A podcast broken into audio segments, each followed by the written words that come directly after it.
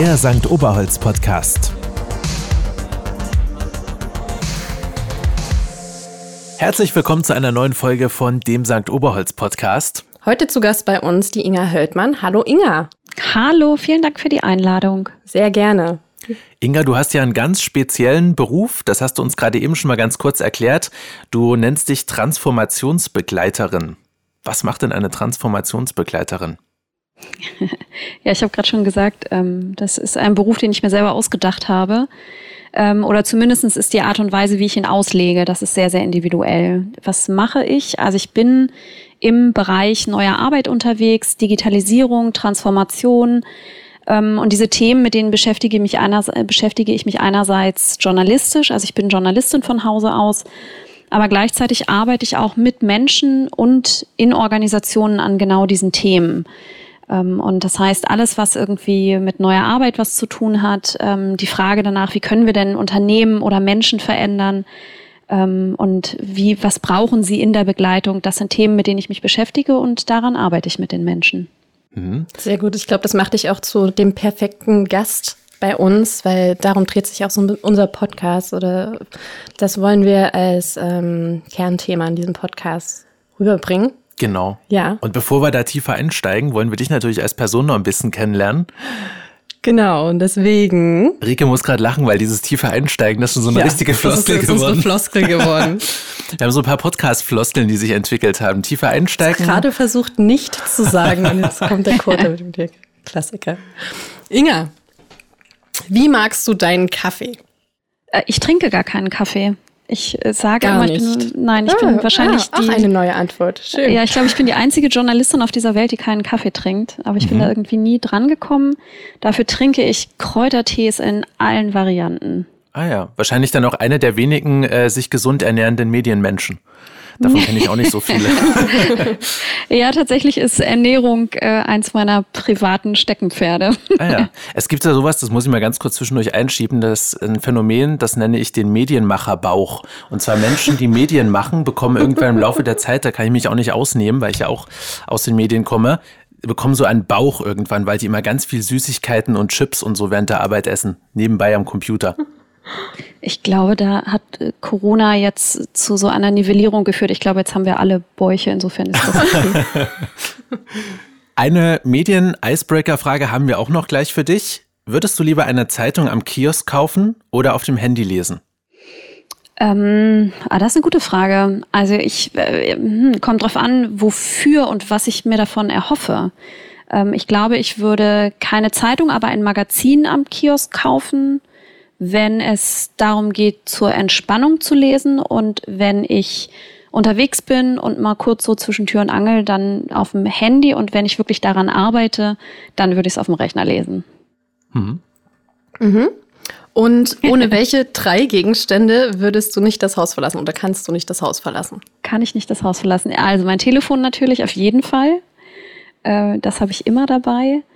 Ähm, was habe ich denn sonst noch so dabei? Ich habe tatsächlich immer einen Regenschirm dabei ähm, den ich tatsächlich aber in den letzten 20 Jahren immer seltener benutze, muss ich schon, habe ich schon festgestellt. Interessant, ja. Und was ich auch immer dabei habe und auch wenn es draußen 30 Grad sind, ähm, sind ein Schal oder ein Halstuch.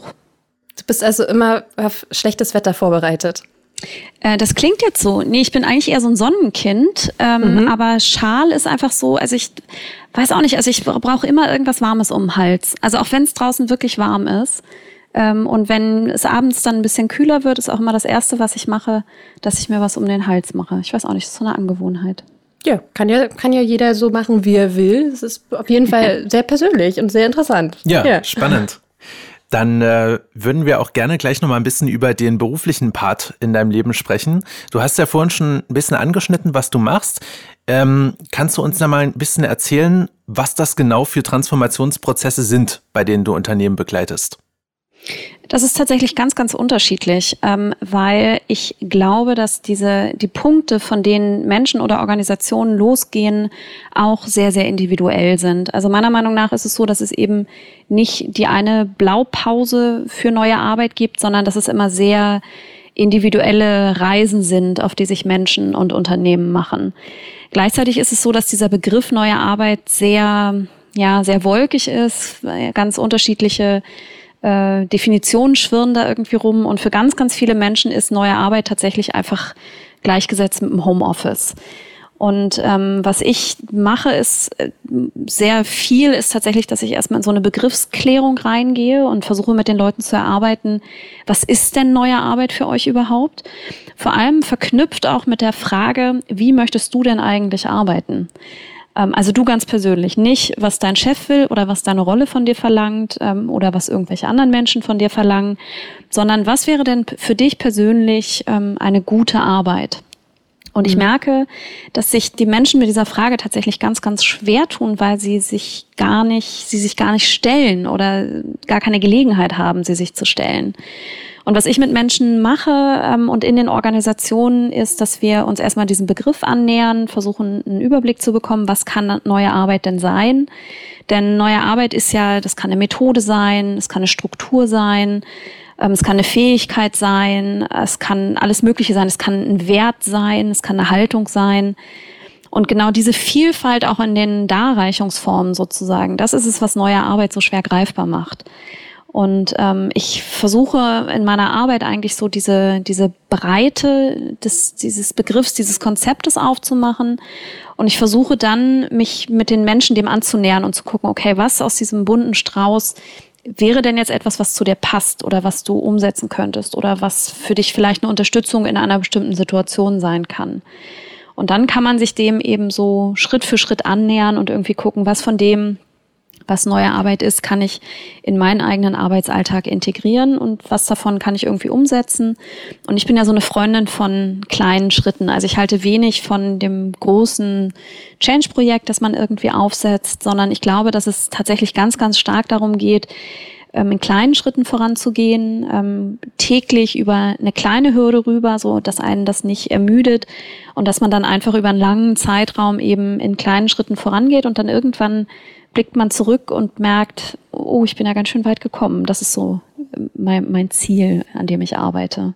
Hm. Und wie war das bei dir persönlich? Wie bist du eigentlich dazu gekommen, dass ähm, New Work für dich so ein zentrales Thema jetzt in deiner Arbeit ist? Also ich habe angefangen, mich mit dem Thema journalistisch auseinanderzusetzen. Das ist jetzt schon ein paar Jahre her. Und da war es auch tatsächlich so, ähm, da hat man, hat man das damals schon neue Arbeit, das war irgendwie so anders arbeiten, also es ist wirklich schon ein paar Jahre her. Ähm, und dieser Begriff New Work, der kam tatsächlich erst später. Also ich habe mich eher so damit beschäftigt, wie verändert sich Arbeit denn gerade? Ähm, ich kam aus einem Hintergrund, wo es um Diversity ging. Also ich hatte ein Online-Magazin mitgegründet, wo es um ähm, Frauen im Beruf ging. Und äh, das war auch noch eine Zeit, wo wir einen sehr binären Diversity-Begriff in Deutschland hatten. Also wo es vor allem erstmal um Männer, Arbeitswelten und Frauen ging. Und ähm, ich habe dann angefangen, mich vor dieser Perspektive damit auseinanderzusetzen und habe dann irgendwann gedacht, Moment, aber irgendwie ähm, ist ja Diversität nicht binär, sondern ähm, da gehört ja noch ganz viel dazu. Da gehören ähm, soziale Hintergründe dazu, da gehört Bildung dazu. Dazu gehört auch, ähm, bin ich in Deutschland aufgewachsen, bin ich woanders aufgewachsen. Dazu gehört auch, ähm, komme ich vom Land, komme ich aus einer Stadt. Dazu gehört ähm, auch sowas wie ähm, komme ich aus den neuen Bundesländern oder aus den alten. Also all das sind Facetten von Diversität und ähm, die sollten sich auch irgendwie in unserer Arbeitswelt widerspiegeln. Das ist so das quasi die inhaltliche Ebene, über die ich gekommen bin und die praktische Ebene, über die ich gekommen bin, war, dass ich mich nach meinem Volontariat ähm, in Berlin selbstständig gemacht habe und dann angefangen habe, in verschiedenen Redaktionen als Freie zu arbeiten und ähm, dann irgendwann gemerkt habe, diese Auseinandersetzung mit dem Thema, also was ist Arbeit überhaupt, wie verändert sich Arbeit, wo entwickelt sich Arbeit hin und gleichzeitig eben auch selber Arbeitende zu sein. Also mhm. nicht mhm. als Coach oder Organisationsentwicklerin oder Beraterin, sondern wirklich ähm, als, ja, als Freie, ganz normal in solchen Strukturen zu arbeiten, ohne dass ich ein Mandat hatte, an ihnen zu arbeiten. Und, ähm, und da habe ich gemerkt, dass dieser, dieser Spagat zwischen dem, was ich auch aus meiner Arbeit rausgezogen habe, inhaltlich, was für mich gute Arbeit ist, und zwischen dem, wie ich in vielen Häusern und bei vielen Auftraggebern arbeiten musste, dass es ein Spagat war, der immer größer wurde. Ähm, und dann, ja, bin ich da so reingewachsen, dass ich dann ähm, nicht nur journalistisch zu diesen Themen gearbeitet habe, sondern dann tatsächlich auch irgendwann mit Menschen dazu gearbeitet habe, von Organisationen eingeladen wurde.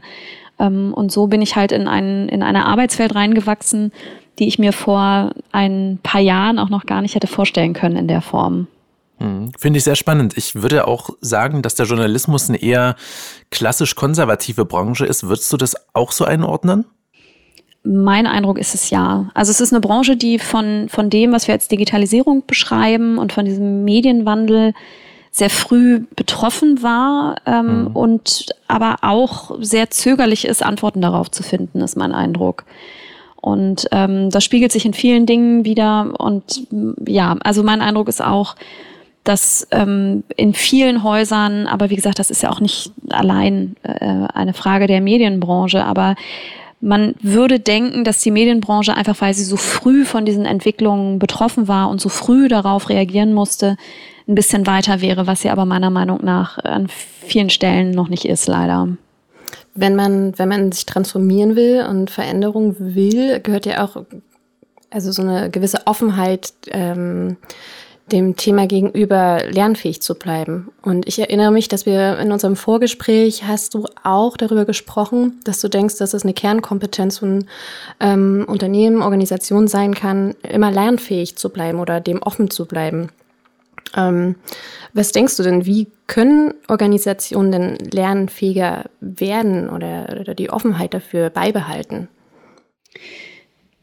Eine, meiner Meinung nach ist es so, dass eine lernende Organisation ähm, die eine Organisation ist, in der Menschen lernen. Ja, das heißt, wenn ich, wenn es mir als Organisation gelingt, solche Lernräume zu eröffnen und Lerngelegenheiten anzubieten, dann bin ich da einen guten Schritt weiter. Also wir brauchen wirklich ähm, ganz klar Lernräume in den Organisationen, Austauschräume. Und diese Austauschräume sollten auch allen Menschen zur Verfügung stehen. Und nicht nur den Festangestellten, sondern allen. Also das ist für mich ein ganz, ganz wichtiger Punkt. Und was sind solche Lernräume? Lernräume können zum Beispiel sein, wenn die Menschen in den Organisationen ermuntert werden, einfach sich miteinander auszutauschen und Wissen zu teilen.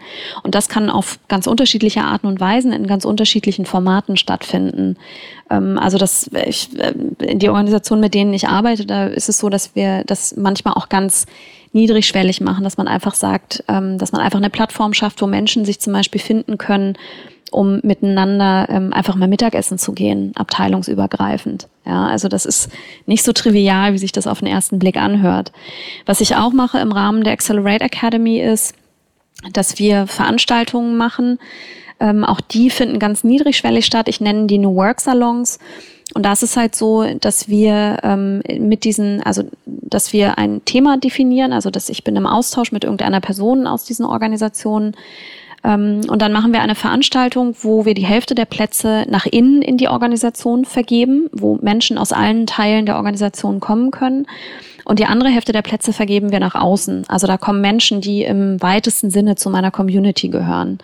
Und dann ist es so, dass wir ein Thema definiert haben. Im besten Falle ist es natürlich eins, das gerade aktuell ist in der Organisation. Ähm, und dann bringt man einfach die Menschen von innen und von außen miteinander in den Austausch. Und auch das ist ganz niedrigschwellig ein Lern, eine Lerngelegenheit, ein Lernerlebnis. Und das, was die Menschen an dem Abend halt irgendwie ähm, mitnehmen oder erfahren, das wird auch das sein, was sie dann mit in die Organisation reinnehmen. Also wir sagen, man kann in Organisationen lernen, ohne dass man gleich eine große Lernplattform aufbauen muss, oder indem man ein teures Projekt aufsetzt, sondern einfach sich zu überlegen, wie können wir denn Menschen in der Organisation niedrigschwellig in den Austausch bringen, was für Formate bieten sich da an und dann im nächsten Schritt zu gucken, wie können wir vielleicht auch ähm, die Peripherie so ein bisschen aufmachen, wie können wir Wissen von außerhalb der Organisation in die Organisation reinbringen und wie können wir das da irgendwie andocken. Mhm. Denn in der Vergangenheit ist es eben so gewesen, dass die Organisationen tendenziell eher weniger durchlässig waren. Also es gibt ein starkes ähm, Du bist drin und du bist draußen Gefühl in den Organisationen. Ähm, und das einfach zu durchbrechen und zu gucken, wie können wir denn miteinander in den Austausch kommen. Das ist für mich der erste Schritt zu einer lernenden Organisation. Mhm. Viele Firmen sind ja schon mal auf die eine oder andere Art und Weise damit konfrontiert worden, dass man irgendwas verändern könnte und dass es irgendein Konzept gäbe, wie man diesen oder jenen Prozess besser machen kann. Und meistens kommt dann dieses Totschlagargument, das haben wir schon immer so gemacht, das hat schon immer so funktioniert und deswegen lassen wir das so. Was ist denn dein Top-Argument gegen diese Einstellung? Ähm, ich glaube, dass es gar nicht mehr darum geht, ähm, einander davon zu überzeugen, sondern ich hoffe eigentlich, dass wir an einem Punkt sind, wo uns allen klar ist, dass das Einzige, was eine Organisation zukunftsfähig macht, dass das Einzige, was eine Organisation wirklich innovativ macht, ähm, das Einzige, was eine Organisation in einer zunehmend komplexeren, volatileren Welt irgendwie überlebensfähig macht, ist meiner Meinung nach neue Arbeit. Neue Arbeit ist nicht wir sind irgendwie nett zueinander und wir arbeiten auf Augenhöhe und hier ist noch der Obstkorb, der viel beschworene. sondern, der am Ende auch nur 30 Euro im Monat kostet. ja. Ah, aber dafür gibt's noch den Kicker und die Mate. Ah, ja. ähm, sondern tatsächlich zu verstehen, was im Kern von neuer Arbeit ist. Nämlich mhm. ein Gegengewicht zu schaffen zu der Technologisierung, ja, also weil das, was technisch möglich ist, das wird kommen. Und diese, die, dem einfach eine Debatte entgegenzustellen und zu sagen, okay, aber können wir uns diese technisch mögliche Welt, wollen wir uns die überhaupt vorstellen? Wie bekommen wir den Menschen wieder in diese Gleichung rein? Das ist für mich neue Arbeit. Und am Ende des Tages ist eine Organisation dann eben innovativ, wenn die Menschen das Gefühl haben, in dieser Organisation kann ich frei arbeiten, in dieser Organisation kann ich frei denken und wir haben auch eine ja eine Lernkultur oder vielleicht auch eine Fehlerkultur, ja, dass ich Dinge ausprobieren kann, ohne dass ich gleich sanktioniert werde. Mhm. Das sind einfach Zutaten, die uns helfen können, den Boden zu bereiten für wirkliche Innovationen. Du hattest gerade das Thema Digitalisierung schon mal so ganz kurz angeschnitten. Das ist ja auch ein, ich glaube, eine große Herausforderung für viele Firmen worauf sie erstmal einstellen müssen und worauf die meisten erstmal nur damit reagieren, dass sie sagen, wir bringen irgendwelche Tools hier rein und bei uns kann man jetzt auch äh, die Dienstplanung online machen und ähm, was weiß ich, äh, jetzt gibt's hier auch ein Intranet oder so und damit haben wir unsere Firma digitalisiert. Ist ja in der Praxis natürlich nicht das, was letztendlich äh, die Firma voranbringt. Aber ähm, was würdest du sagen, sind da so die, die größten Knackpunkte im Moment noch, also womit die meisten Firmen strugglen? Ich habe mich mal mit einem Unternehmer unterhalten, der hatte eine Müsli-Riegelfabrik. Hm. Und der hat zu mir gesagt, also der hat mir dann erzählt, dass irgendwie die gesamte Produktionskette irgendwie digitalisiert ist, dass da keiner mehr mit irgendwelchen Zetteln durch die Werkshalle läuft oder wie das bei Müsli-Riegeln heißt. Ähm, und dann hat er mich am Ende angeguckt und hat gesagt, Frau Höldmann, wir sind digitalisiert. Und das ist tatsächlich ähm, so, ein, so ein Missverständnis, das ich ganz oft mitbekomme. Ja, so dieses, dass wir in Deutschland ganz stark die Neigung haben, ähm, Technologisierung mit Digitalisierung zu verwechseln. Mhm. Ähm, meiner Meinung nach ist es so, dass wir immer zwei ähm, Dimensionen haben. Einmal das, was da ist. Und das sind zum Beispiel technische Möglichkeiten, ja, wie zum Beispiel bestimmte Devices oder bestimmte Tools, die wir im Einsatz haben. Das ist das eine. Aber das andere ist immer so dieses etwas weichere, ja, was wir mit Kultur beschreiben oder mit Haltung oder mit Mindset. Ja, das ist die Frage, wie wir das, was erstmal technisch da ist, wie wir das anwenden. Ja, das heißt, wenn ich ein bestimmtes Tool einführe, weil ich mir sage, dann können meine Leute irgendwie effizienter arbeiten äh, und ich mache mehr Umsatz, dann kann das Tool so new workig sein, wie es will. Ja, dann ist das nicht new work. Ähm, für mich ist tatsächlich relevant, ähm, mit welcher Haltung gehen wir in solche Prozesse rein, ähm, welche Wertearbeit machen wir und warum machen wir das eigentlich? Ja, also geht es tatsächlich darum, ja, gebe ich meinen Mitarbeitern irgendwie äh, das Telefon, damit die am Wochenende noch schön äh, E-Mails machen können? Ähm, oder gebe ich den Leuten ähm, das ein Telefon oder eben einen Arbeitslaptop, weil ich sage, ich möchte, dass ihr euch eure Arbeitszeit frei einteilen könnt. Aber ich begleite das auch noch gleichzeitig mit einer Debatte, wie gehen wir denn mit unserem Feierabend um? Oder wie können wir unseren Feierabend erhalten, wenn mhm. jetzt alle irgendwie mit dem Laptop unterm Arm nach Hause gehen am Freitagabend. Mhm. Ja, also deswegen es geht, das ist mir ganz, ganz wichtig. Also es geht erst in zweiter Linie um das, was wir tun. Viel wichtiger ist diese diese Denkarbeit, die wir davor machen müssen. Und das ist so ein bisschen das, was ich in Deutschland sehe, dass wir sehr stark ähm, auf diese technologische Umsetzung schauen, ähm, die ohne Frage natürlich ein wichtiger Teil ist davon. Ja? Aber wir manchmal so ein bisschen vergessen, uns nach dem Warum zu fragen. Warum machen wir das überhaupt? Was sind die Werte, die uns hier verbinden? Mit welcher Haltung gehen wir da rein? Wenn du jetzt mal so, so, so einen Vergleich ziehen müsstest zwischen Konzernen und Startups. Bei Startups gibt's ja so dieses ähm, Stigma eigentlich, dass man sagt, die sind manchmal vielleicht sogar ein bisschen zu innovativ und zu disruptiv in vielen Sachen. Und auf der anderen Seite gibt's bei vielen großen Konzernen inzwischen eigene Abteilungen, die sich nur mit dem ganzen Thema Innovation und Weiterentwicklung äh, beschäftigen. Was sind denn da die Vorreiter? Zeichnet sich da irgendwie so ein Trend ab? Ich würde das nicht sagen. Also meiner Meinung nach geht es bei Innovation immer um Ressourcen. Also ich kann mhm. keine, ich kann nicht innovativ sein, ich kann keine neuen Dinge erfinden, ich kann keine Dinge verändern, wenn ich nicht Ressourcen habe. Und Ressourcen können unterschiedliche Dinge sein. Ressourcen kann einerseits Geld sein, das ich reinstecke, ja, mit dem ich dann irgendwelche Teams aufbaue oder irgendwelche Labs oder so. Es kann aber eine Ressource kann aber auch sein Zeit oder aber die Erkenntnis, dass so etwas notwendig ist.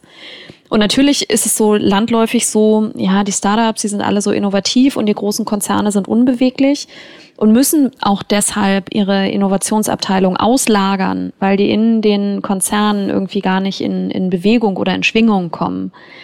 Ähm, ich, ich würde das ein bisschen differenzierter gerne betrachten, weil ich bei, gerade bei Startups auch oft sehe, dass die sehr stark darauf konzentriert sind, ähm, was ist unser Produkt, ja, was ist unsere Zielgruppe, was ist das Marktumfeld, was sind unsere Konkurrenten vielleicht noch. Aber diese Frage danach, wie wollen wir denn überhaupt miteinander arbeiten? Was sind denn die Werte, die uns zusammenhalten und wo wollen wir das Unternehmen hinentwickeln? Ähm, die stellen wir uns in der Arbeitswelt generell zu wenig, ist mein Eindruck, und da nehmen sich leider auch Startups und Konzerne nicht allzu viel. Eine Sache, woran man das ganz gut ablesen kann, meiner Meinung nach, ist, ähm, wenn man sich den Business Model Canvas anguckt. Mhm. Der Business Model Canvas, also so die Leute, die in der Startup-Welt unterwegs sind, kennen den. Das ist halt quasi wie so ein ähm, Business, also wie so ein Businessplan, also die, die wichtigsten Kernelemente ähm, des Produktes und des Marktumfeldes ähm, eben auf einer Seite abgetragen, dass ich auf einen Blick sehen kann, ähm, ich fülle dann so verschiedene Kästen aus, dass ich auf einen Blick sehen kann, irgendwie, äh, ja, was ist mein USP, wo stehe ich? Ähm, und das ist, ähm, und der ist ja mittlerweile rumgegangen, da arbeiten ja ganz viele mit. Und was ich so interessant an diesem Business Model Canvas finde, ist, dass der nach super vielen Dingen fragt, die wirklich vital sind für eine Organisation und für das Produkt. Aber die Frage danach, wie organisieren wir uns denn miteinander, die taucht da gar nicht auf. Mhm. Und das ist etwas, ähm, wo, wo, wo es meiner Meinung nach gar nicht um die Organisationsform geht, also bin ich irgendwie ein großer Konzern oder bin ich ein Start-up, sondern es geht meiner Meinung nach in erster Linie um die Ressource Bewusstsein. Ja, also wie bewusst ist es mir denn, dass ich mir darüber Gedanken machen soll? Um dann eben zu gucken, wie kann ich diese Ressourcen irgendwie sinnvoll einsetzen für das Ziel, das ich mir vorgenommen habe. Also insofern, ich, wie gesagt, ich, ich würde das gar nicht so unbedingt sagen, ja, wer oder was ist da innovativer oder besser aufgestellt. Mhm. Ähm, ich sehe einige auch sehr spannende Initiativen auch in größeren Unternehmen. Ja, also wo man, wo es natürlich auch um die Frage geht, ähm, kriegen wir das irgendwie auf die Straße, ja, kriegen wir das durchgesetzt in, in dieser Organisation. Ähm, aber grundsätzlich finde ich es einfach spannend zu gucken, was da passiert. Ähm, ja, und einfach ähm, auch sich klar zu machen, dass Teil des Prozesses ist, auch diesen Weg zu bereiten. Wie machst du das persönlich als Selbstständige für dich, dass du ähm, dir irgendwie auch regelmäßig die Frage stellst, ey, was ist eigentlich mein Ziel? Hast du das, dass du dir selber irgendwie, äh, ich will es nicht ein Ritual nennen oder so, aber dass du, wie bringst du dich selber da immer wieder auf Kurs, dass du dich selber hinterfragst? Machst du das?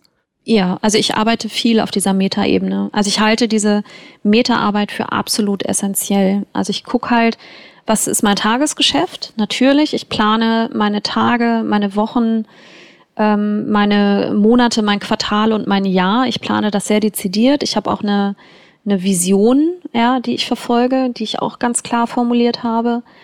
Ähm, und ich glaube aber, das ist ganz, ganz wichtig, also das ist total wichtig, dass wir wirklich wissen, wo stehen wir, was ist zielführend, auf welchem Weg bin ich, ja, was, welche, was brauche ich, um weiterhin auf diesem Weg gehen zu können. Also das ist für mich essentiell, gerade auch im Aufbau meiner Accelerate Academy. Also da muss ich auch nochmal ganz klar gucken, was will ich denn eigentlich, welche Ressourcen habe ich zur Verfügung und wie setze ich die ein.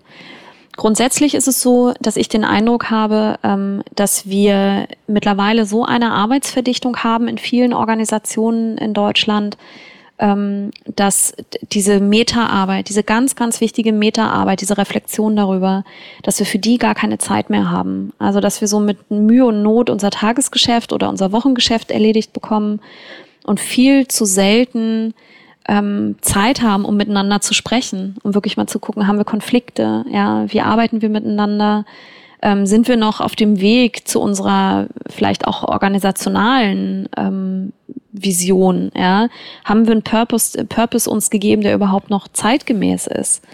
Ähm, und ich, für mich macht es so, dass ich immer wieder in den Austausch gehe mit Menschen und immer wieder so ein bisschen mich sparre mit denen, also so Sparring mache und gucke, ähm, bin ich da für mich selber noch so auf dem richtigen Weg? Und vor allem aber ist es für mich auch verknüpft mit der, einfach mit der Entscheidung und mit der Wahrnehmung, dass das keine Zeit ist, die einem einfach so in den Schoß fällt, die irgendwie überbleibt, ja, sondern dass es Zeit ist, die man ganz bewusst dafür einsetzen muss. Und dass es ein ganz wesentlicher Teil der Arbeit ist. Und ich versuche mir die halt wirklich zu nehmen. Und das klappt manchmal besser und manchmal schlechter. Aber ähm, ganz ohne sollte es nicht gehen, meiner Meinung mhm. nach. Genau, und jetzt hatten wir, du hast es auch erzählt, in, in den letzten Monaten durch die ähm, Pandemie und die ganzen Einschränkungen kam auch nur eine ganz neue Dynamik äh, für dich und in, in deine Selbstständigkeit rein. Ist das richtig? Ähm, wie hat sich das Ganze denn auf, auf dein, sag ich mal, so Projekt, die Accelerate Academy, ausgewirkt? Ja, yeah. also ich war wie viele Solo-Selbstständige ähm, sehr stark betroffen davon, ähm, weil also eins meiner Standbeine ist tatsächlich auch, dass ich Vorträge halte, dass ich Keynotes halte. Ähm, es ist auch, ich mache auch Workshops in Unternehmen. Und das ist natürlich, als das alles begann im Februar, März, ähm, ist das natürlich alles von heute auf morgen weggebrochen. Ähm, das heißt, und das ist nicht unerheblich gewesen. Also das heißt, ich war wie viele Solo-Selbstständige betroffen davon. Ich weiß auch, ich bin auch mit vielen Kollegen natürlich in den vergangenen Monaten im Austausch gewesen und ich weiß, dass manche damit besser es geschafft haben, umzugehen als andere, was ja auch ganz natürlich ist. Und ich habe mich auch gefragt Anfang des Jahres, okay, was bedeutet das denn eigentlich jetzt? Ähm, ich hatte mir natürlich eine Jahresplanung gemacht, und habe dann festgestellt, okay, die Jahresplanung ähm, muss komplett über den Haufen geworfen werden. ja, die kann ich mir wohl an Spiegel heften so. Ja. Also ähm, das war mir recht schnell klar, dass ich halt irgendwie dachte, okay, äh, also so wie ich das geplant habe, läuft dieses Jahr auf jeden Fall nicht. Ähm, dann habe ich kurz überlegt, kriege ich Panik, so einfach so Existenzangst und da habe ich dann mich entschieden, nee. Das finde ich eine schöne Frage. Kriege ich jetzt Panik? Moment, lass mich kurz überlegen. Nö, gerade kein Bock drauf. Aber so war das. Also ich habe wirklich überlegt, ähm, wie gehe ich damit um? Ja? Lasse ich mich da reinfallen? Mhm. Ähm, oder habe ich, äh, erlaube ich mir, diese Kraft in mir zu finden? Ja ähm, zu sagen, nee, ich, ich, ich möchte da anders mit umgehen. Und genau das habe ich gemacht. Und ich habe mich von Anfang an, das war auch eine bewusste Entscheidung, ja, ich habe mich entschieden, ich werde auf Corona gucken, wie auf die ich auf die VUCA-Welt gucke. Ja, da, genau das ist nämlich VUCA. Auf welche Welt? VUCA. VUCA steht für ein, äh, ein Marktumfeld oder eine Welt, die von vier Merkmalen geprägt ist. Ähm, v steht für volatil, das U steht für unsicher, das C steht für komplex und das A steht für ambig. Mhm. Ja, also das sind so diese vier Begriffe, mit denen wir oder diese vier Konzepte, mit denen wir die ähm, Arbeitswelt oder das Marktumfeld für Unternehmen bezeichnen können in einer ja komplexer werdenden, digital, sich weiter digitalisierenden Welt. Ähm, und das bedeutet eben auch, dass wir natürlich planen müssen, klar, aber dass wir uns auch immer darauf einstellen müssen, wenn wir solche Pläne machen, ähm, dass, ja, dass unter Umständen Dinge auf uns geworfen werden können, die machen, dass wir diese Pläne über den Haufen werfen müssen. Mhm. Und natürlich war mir klar, als ich Ende letzten Jahres meine Jahresplanung gemacht habe, ähm, ja, dass ich das durchaus auch alles verändern kann und dass es ja auch anders aussehen kann. Natürlich hat auch niemand mit so etwas gerechnet. Ja. Ähm, also, dass mal wirklich so alles über den Haufen werden muss. Das war für mich natürlich genauso ein Schock wie für ganz viele andere Menschen. Ähm, aber ich habe mich dann relativ schnell versucht zu berappeln und habe gesagt, okay, das ist ja einfach eine WUKE-Herausforderung, ähm, die ich annehme für mich. Und habe dann relativ schnell meine Jahresplanung umgeworfen, habe sie neu gemacht, habe neue Formate entwickelt, habe auch reingehört in meine Community. Ich habe zum Beispiel gemerkt, dass gerade in der Anfangszeit von Corona, wo ja eben auch viel Unsicherheit ähm, da war, wo überhaupt niemand wusste, ja auch ganz persönlich, ja, was passiert denn hier, was macht das mit uns, ähm, ja, bleibe ich und bleiben meine mir nahestehenden Menschen, bleiben wir alle gesund, ja, das war ja am Anfang unklar. Ähm, und ich habe äh, dann gemerkt, okay, da, da sind starke Bedürfnisse um ja nach Austausch einfach. Und ich habe dann neue Formate entwickelt. Ich habe einen Stammtisch gegründet, einen virtuellen. Ähm, ich bin drei Monate lang jeden Morgen um neun Uhr in meiner Community live gegangen, habe kurze Impulse gegeben, um die Leute durch den Tag zu begleiten, habe Anleitung gegeben, wie man sich im Homeoffice Struktur gibt zum Beispiel. Das alles ist äh, Teil der Accelerate Academy, oder? Genau, also das sind das ja die haben wir Themen. Jetzt ein paar Mal angeschnitten. Vielleicht kannst genau. du gleich nochmal erklären, ähm, was das eigentlich ist, die Accelerate Academy und mit wem du da zusammenarbeitest. Genau, also ich habe dann einfach neue Formate entwickelt ähm, und ähm, habe einfach geguckt, was ist es denn, was dieses dieses veränderte Jahr sozusagen, ja, was das von mir erfordert. So. Und dann habe ich eben neue Formate entwickelt, habe ganz neue Produkte entwickelt ähm, und das hat ganz wunderbar geklappt. Aber es hat vor allem deshalb geklappt, weil ich das als Veränderungsauftrag und auch als Gestaltungsauftrag angenommen habe. Also das ist ganz, ganz wichtig. Natürlich in einer VUCA-Welt können Dinge einfach so passieren. Ähm, ja, und dann müssen wir halt irgendwie reagieren, aber wir dürfen darüber nicht das Agieren vergessen und wirklich ganz bewusst gestalten. Und das ist das, was ich eben mit der Accelerate Academy mache und woran ich mit den Menschen auch arbeite. Die Accelerate Academy ist eine Plattform für neue Arbeit und für neues Lernen. Das heißt, ähm, wir verknüpfen Lernen und Arbeiten, weil ich glaube, dass wir ähm, in Zukunft gar nicht mehr so genau wissen, ja, wie bereite ich mich denn überhaupt auf, was muss ich denn wissen, ja, gibt es einen Wissenskanon, den ich brauche für die neue Arbeitswelt, ähm, sondern ich glaube, dass die Antwort, um in dieser neuen Arbeitswelt zu navigieren, eben sein muss, dass wir konstant, kontinuierlich lernen, während wir arbeiten. Und das sind eigentlich die Angebote, die ich mit der Accelerate Academy auch mache, dass wir einfach mit den Formaten neuen Lernens herum experimentieren und zusammen lernen miteinander, was eben neues Arbeiten ist und wie wir das umsetzen können. Mhm. Und ähm, ja, natürlich war das auch schmerzhaft, als ich meine Jahresplanung umgeworfen habe. Natürlich war es auch für mich von einer großen Unsicherheit geprägt. Ähm, ich muss aber auch sagen, dass das Jahr bisher natürlich sehr aufreibend war für mich, aber dass ich auch sagen kann, bei allem, ja, bei allem Leid, das gerade in der Welt ist, ich trotzdem sagen kann, ich glaube, dass ich ganz gut darauf reagieren konnte. Und warum konnte ich gut darauf reagieren? Weil ich einfach ganz wesentliche Lektionen der neuen Arbeitswelt sozusagen ähm, ganz bewusst in die Anwendung gebracht habe. Und das war einfach mit Prototypen reingehen, Formate ausprobieren, sie wieder fallen lassen, wenn es nicht funktioniert, genau zuhören, was brauchen die Leute, ähm, was sind die, ja, warum kommen sie überhaupt zu mir, was kann ich ihnen geben ähm, und einfach zu gucken, ja, wie können wir halt irgendwie miteinander auch das Beste aus der Situation machen. Mhm. Aus welchen Bereichen kommen die Leute, mit denen du da zusammenarbeitest? Ganz unterschiedlich. Also das ist wirklich sehr, sehr unterschiedlich. Ähm, es sind ganz unterschiedliche Bereiche, es sind ganz unterschiedliche Rollen, in denen die Menschen sind.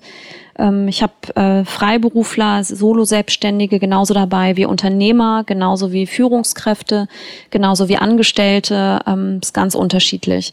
Was die mhm. Leute eint, ist, dass sie verstehen, dass neue Arbeit wichtig ist, ähm, dass es etwas ist, was sie ja verstehen sollten, was sie in Anwendung bringen sollten. Und was wir eben machen, ist, dass wir zusammen in der Community miteinander erarbeiten, wie das eben aussehen kann. Mhm. Und was sind da die häufigsten Herausforderungen, mit denen die Leute auf dich zukommen?